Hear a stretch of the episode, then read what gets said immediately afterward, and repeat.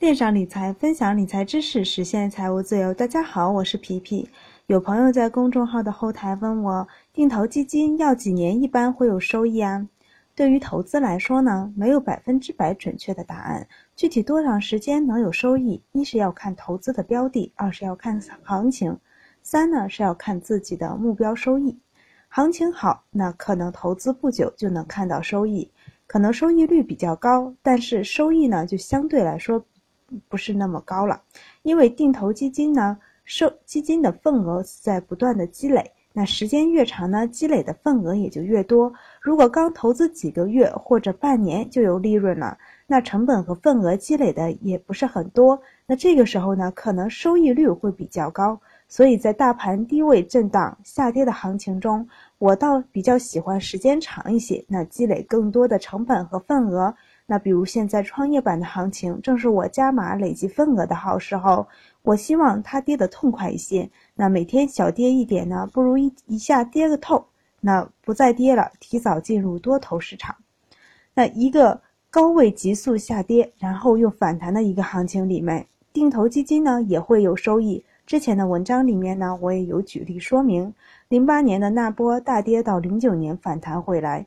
和一五年的下跌到反弹，即使行情不好，但是定投基金呢却有收益，而且收益还不错。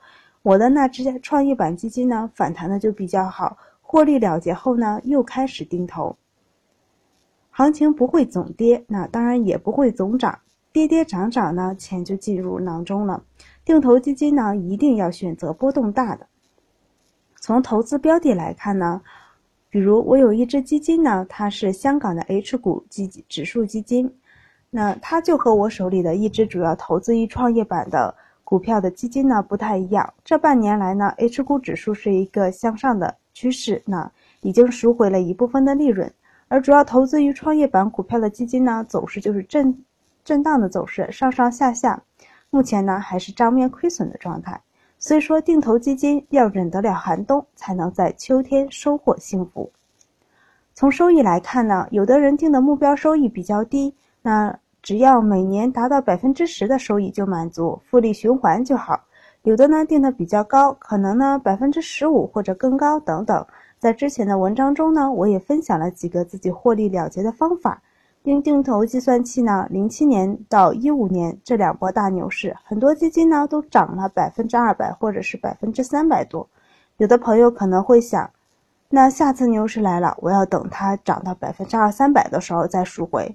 但是不要忘了人性，那在基金涨的时候呢，越涨越多，我们会想是不是该卖了？不卖的话，明天跌了怎么办？又或者尽管牛市是向上的趋势，但是呢不乏会有回调。缓一缓再涨，有的时候回调比较深，这个时候基金也会回调。此时是买还是卖呢？不知道这次回调的时间有多长呢？比如创业板一四年就震荡了一年。所以说，在投资之前呢，一定要制定好投资计划，买买入用什么方式买，卖出用什么方式卖。如果按固定收益率买到了，就坚定的卖出；如果是机动的，比如根据行情来判断，那就定好如何移动止盈，别总是想着卖在最高点。那我们投资呢是为了挣钱，挣到钱就可以了，复利循复利循环的挣才是我们要追求的。希拉喜马拉雅上的节目呢，里面有部分的文章不在微信公众号上，呃，微信公众号的上也有部分的文章没有录成节目。之后有时间呢，我会整理到微信公众号上，方便大家阅读和查阅历史历史文章。由于公众号的性质是个人注册的，没有满一年无法进行验证，就不能将文章的标题转换成链接直接点进去。我想了一个小办法，那以后可以在公众号上回复“基金系列一”“基金系列二”，以此类推，可以将它们做成自动回复。那这样就不用一篇篇回去找了。可能需要一点时间做好了，我会在这里说明一下。大家有想法和意见，也可以多和我交流，能做到的我尽量做。节节目呢，节前就更新到这儿，年后呢，我会开始分享一些具体的指数基金的操作方法。皮皮在这里祝大家阖家欢乐，身体健康，一七年财源滚滚。年后给自己定一个小目标，身体上、理财上、工作上都要兼顾到哦。